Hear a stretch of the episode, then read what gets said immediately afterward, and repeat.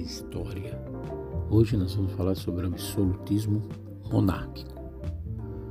Eu vou contextualizar o conteúdo que foi exposto para vocês, ok? Então vamos entender o que foi o absolutismo. Né? Absolutismo foi uma forma de governo que preservava pelo poder absoluto do monarca. E surgiu para atender às demandas da nobreza feudal e da burguesia mercantil. Portanto, meus amigos, o absolutismo ele foi uma forma de governo muito comum na Europa entre os séculos XVI e XIX e defendeu a teoria do poder absoluto do rei sobre toda a nação. Ou seja, o poder dos reis durante a Idade Média era considerado limitado em comparação com o período absolutista, pois havia muita fragmentação política e a influência do rei dependia de uma relação de vassalagem na qual a troca de favores entre reis e nobres garantia o poder real. Então, a gente observa aí que o rei, durante a Idade Média, ele existia de fato e não de poder. Não é? Porque quem tinha todo o poder absoluto, todo o poder e o controle da, da política e da economia na época eram os senhores feudais.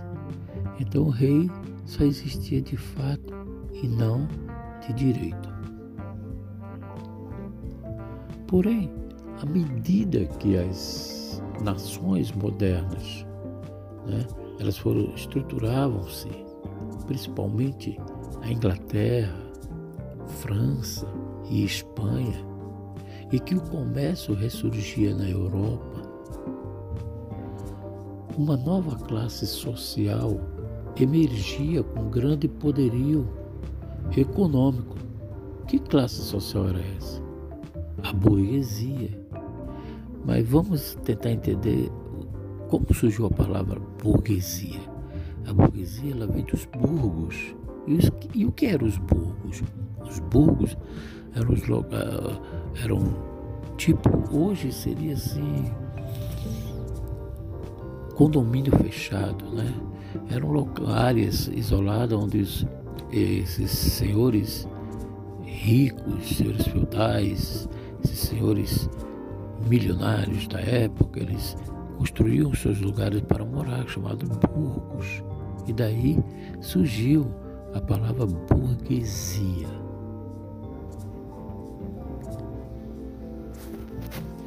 Dando continuidade,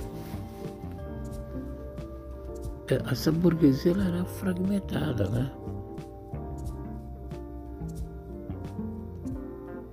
Existe uma fragmentação política e econômica desde a Idade Média que não era interessante, pois afetava seus negócios, né? afetava os negócios da burguesia, principalmente por causa das diferenças da, de moedas e impostos existentes de uma província para outra, mesmo em província do mesmo reino havia essas diferenças de moedas e impostos.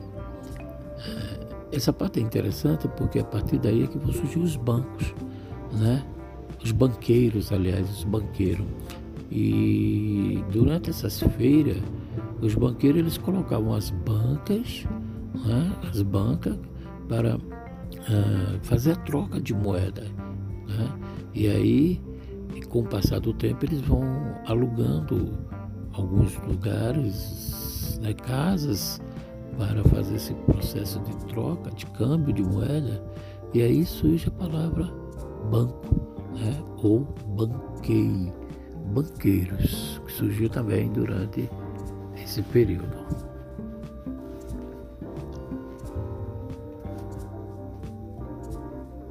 Nicolau Maquiavel foi um dos mais influentes defensores do poder absolutista. como o poder real possuía grande respaldo, que partia tanto da ascensão burguesa quanto das elites nobres, surgiu uma série de intelectuais, tais como Nicolau Maquiavel, Thomas Hobbes, Jacques Bossuet, Jean Baudin, entre outros, para ressaltar a legitimidade do poder absoluto do rei. Quer dizer, o rei que não tinha poder absoluto, não existia só de fato e não de direito, começa a ter respaldo. A crítica ao absolutismo surgiu a partir do, da população, da popularização dos ideais iluministas a partir do século XVIII.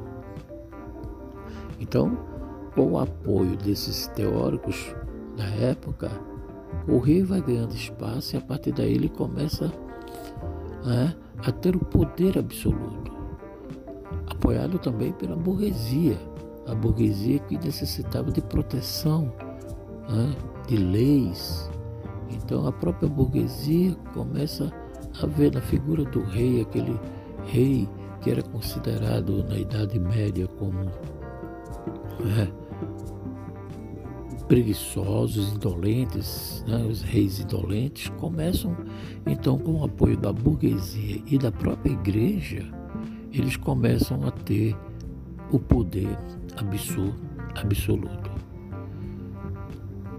Essa foi a nossa contextualização sobre o absolutismo.